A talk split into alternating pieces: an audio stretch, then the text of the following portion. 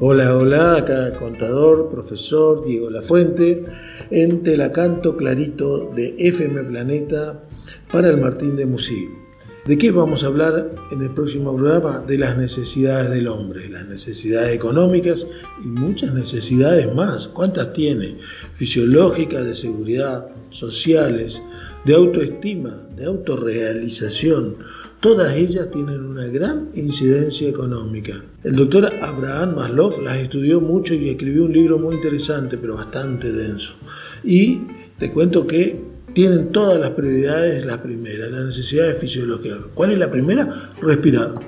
si no respiramos, nos morimos. Todas tienen una gran incidencia económica. De eso vamos a hablar. ¿Hay otras necesidades más? Sí, yo tengo una. Que gane River, que gane River, que gane. Saludos.